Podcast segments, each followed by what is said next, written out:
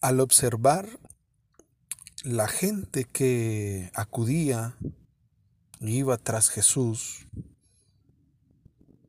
lo que los evangelios en muchas ocasiones nos reflejan es que la gente lo seguía por atracciones, pero sobre sus propios intereses, porque les había dado de comer, porque los había curado, porque les había hecho algún milagro, o porque les parecía una persona muy atrayente, carismática, como lo digo yo.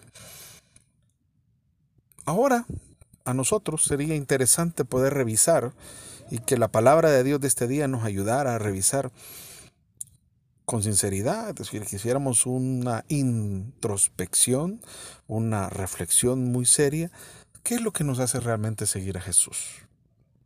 Vamos a buscar que nos ayude la palabra de Dios ahora, porque siento como que eh, no podemos seguir a Jesús realmente solo por, por sentimientos muy superfluos. Tiene que haber algo mucho más adentro, un arraigo mucho más fuerte para que entonces cuando haya momentos contrarios, difíciles o de silencio incluso de Dios, pues sepamos claramente por qué lo seguimos y tenemos las convicciones claras de por qué lo seguimos. Vamos a buscar que la palabra de Dios nos ayude hoy. ¿Les parece? Entonces les pido que escuchemos con atención el Evangelio según San Lucas, el capítulo 14, y leemos del versículo 25 al versículo 34. Y como siempre, nos cubrimos con la preciosa sangre de Cristo en el nombre del Padre, del Hijo, del Espíritu Santo. Amén.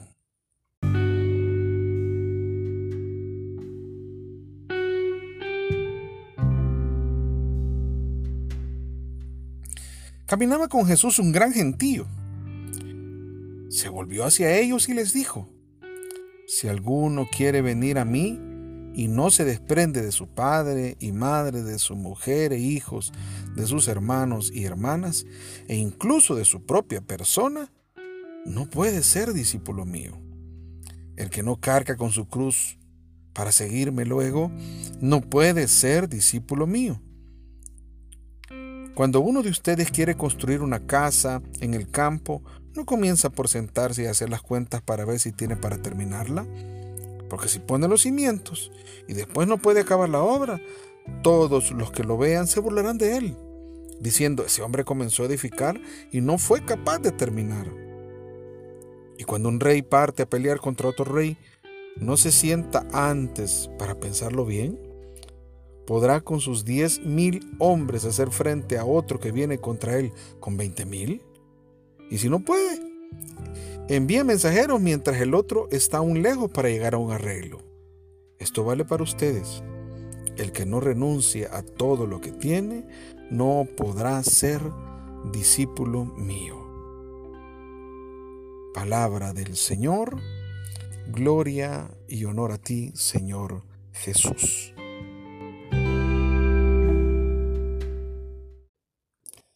Para poder entonces comprender bien, Jesús incrusta en este texto que hemos leído nuevamente dos parábolas. Como lo hemos venido hablando, Jesús eh, en realidad ocupa mucho más parábolas de las que nosotros realmente conocemos. Conocemos pues las que mayormente se utilizan, pero normalmente Jesús ocupaba parábolas. Aquí mete dos parábolas. Y a mí me llama la atención dos cosas.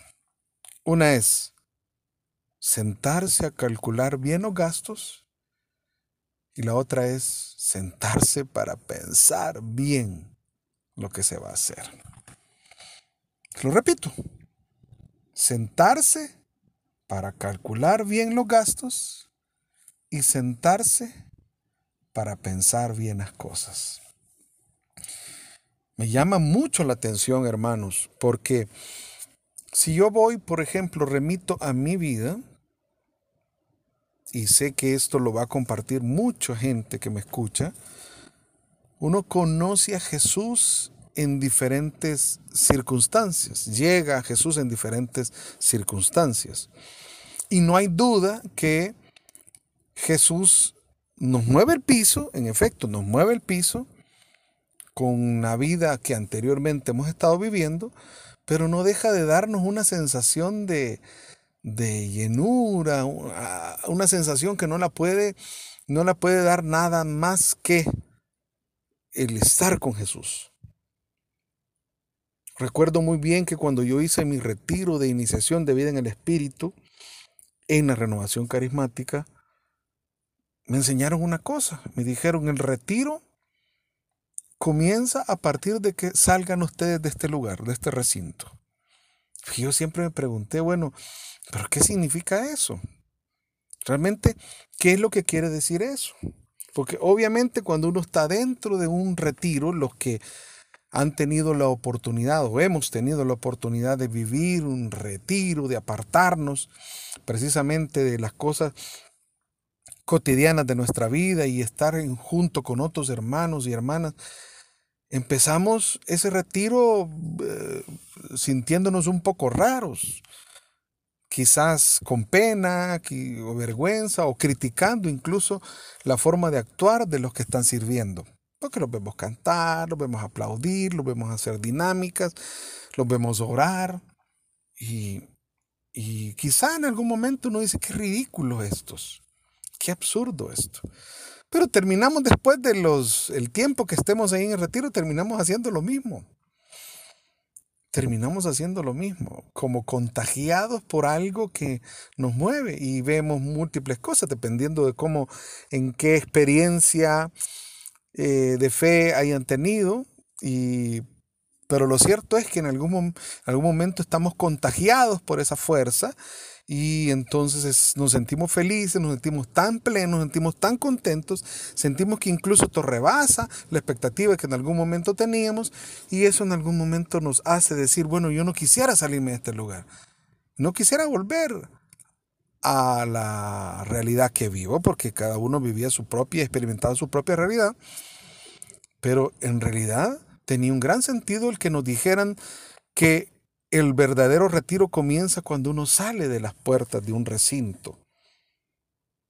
¿Por qué? Porque uno vuelve a la realidad, vuelve a su casa. Y el que ha experimentado o el que ha tenido una experiencia divina, una experiencia de Dios en su vida, ha sido el que ha estado adentro y no los que están afuera y va a enfrentarse a esa realidad. A esa realidad que parece seguir siendo la misma, porque uno comparte la vida con con los mismos de siempre. Aunque suene un poco un cliché utilizado. Pero vuelve a lo mismo de siempre. Y yo tengo que partir de mi propia experiencia que he tenido de Dios, qué tanto ha impactado esa experiencia de Dios en mi vida, para entonces qué tanto puedo yo impactar en la vida de los otros. Y cuando vuelvo a mi realidad me encuentro y me me doy cuenta que hay un muro que casi que me doy en la cara dándome cuenta que no es tan sencillo como en el retiro o como en experiencia de Dios resultó ser. En aquel ambiente cerrado, creado, con todas las condicionantes a favor, no es tan fácil como cuando uno sale a la vida normal, ordinaria. Creo que me estoy dando a entender, ¿verdad? Esta experiencia de Jesús, la experiencia de escuchar al Señor, atraía a muchos de esa misma manera. Muchos que se habían sentido incluidos, muchos que se habían sentido aceptados, muchos que se habían incluso vistos despreciados, olvidados, ignorados, marginados por la sociedad religiosa de ese entonces, se vieron atraídos por Jesús. Y llegaban a Jesús enfermos y, Jesús los sanaba y llegaban poseídos por algún espíritu del mal y Jesús los liberaba. Y escuchaban una palabra con autoridad. Ya no era la autoridad de sujeción religiosa imponiéndoles la ley conforme a la vida farisaica o como judíos, sino una actitud un poco más libre este nos gusta, este puede ser. Y, mucha de la gente incluso pensaba, este es el libertador, este es el que nos habían hablado, este es el que viene, el que viene a liberarnos de la opresión romana, etcétera. Decir, y no, o este es el rey de que nos habían hablado, etcétera. Se hacían diferentes convicciones de Jesús y lo seguían. Y por eso en el punto que comenta aquí, comienza este texto en el versículo 25, dice que multitud de gente caminaba, había un gran gentío, dice. Pero me encanta porque Jesús creo que va a poner las cuentas claras. Se volvió hacia ellos y les dijo, si alguno quiere venir a mí, si alguno quiere venir a mí, todos quieren venir a mí. Y seguramente si él hubiera preguntado, ¿cuántos quieren seguirme a mí? Ya hubieran dicho todos y hubieran levantado la mano.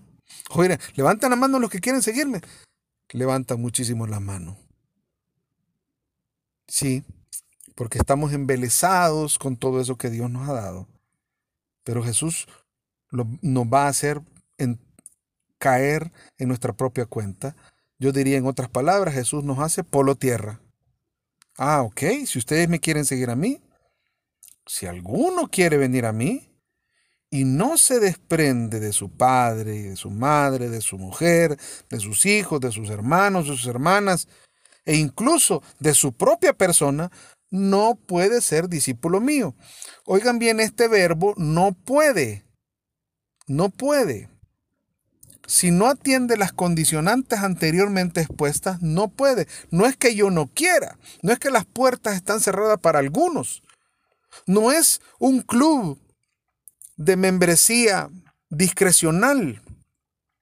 No, es no puede. Nos hace incapaz de ir en pos de Jesús. Ahora el reino de Dios se ha sustituido por el seguimiento de una persona llamada Jesús. Para seguir a Jesús, para ir en pos de Él, y miren qué interesante porque el verbo griego utilizado por San Lucas difiere de, otros evangelistas y lo ocupa realmente el Evangelio, y oigan bien esto, lo ocupa el Evangelio de San Mateo precisamente en el momento en que Jesús va en la vía dolorosa y cuando es llamado Simón de Sirene para ayudarle a cargar la cruz. Y dice que cargó la cruz y se puso detrás de Jesús, cargando la cruz de Jesús. Se puso detrás de Jesús y ocupa el mismo verbo griego detrás de. Y qué interesante. O sea que para San Lucas, y de acuerdo a lo que nos está reflejando la palabra, esto de seguir la cruz, o diría otra versión, ir en pos de Jesús, significa cargar con su cruz. ¿Y qué significa cargar la cruz de Cristo? Bueno, lo que significa cargar la cruz de Cristo es aceptar su muerte, sus sufrimientos, su desprecio. Ahora, si nos dan vuelta a esto, diríamos, ¿serían ustedes entonces capaces? ¿Quieren seguir a Jesús? Sí, levantan toda la mano. ¿Serían capaces entonces de aceptar su muerte, su sufrimiento, su persecución, su martirio? ¿Serían capaces? Bueno, el que sea capaz de todo ello entonces ese venga y sígueme. Si se plantea de esa manera, entonces creo que volvemos al punto de que es mejor sentarse a calcular bien los gastos, que es mejor sentarse y pensar bien las cosas. ¿No les parece? Es interesante esto, es interesante. Esto me recuerda a algo que sucedió y que yo viví hace unos años atrás cuando un predicador y cantante muy conocido en todo el mundo católico venía a hacer misiones aquí con su ministerio. Y mucha gente seguía, mucha gente iba a escucharlo porque tenía una palabra muy poderosa.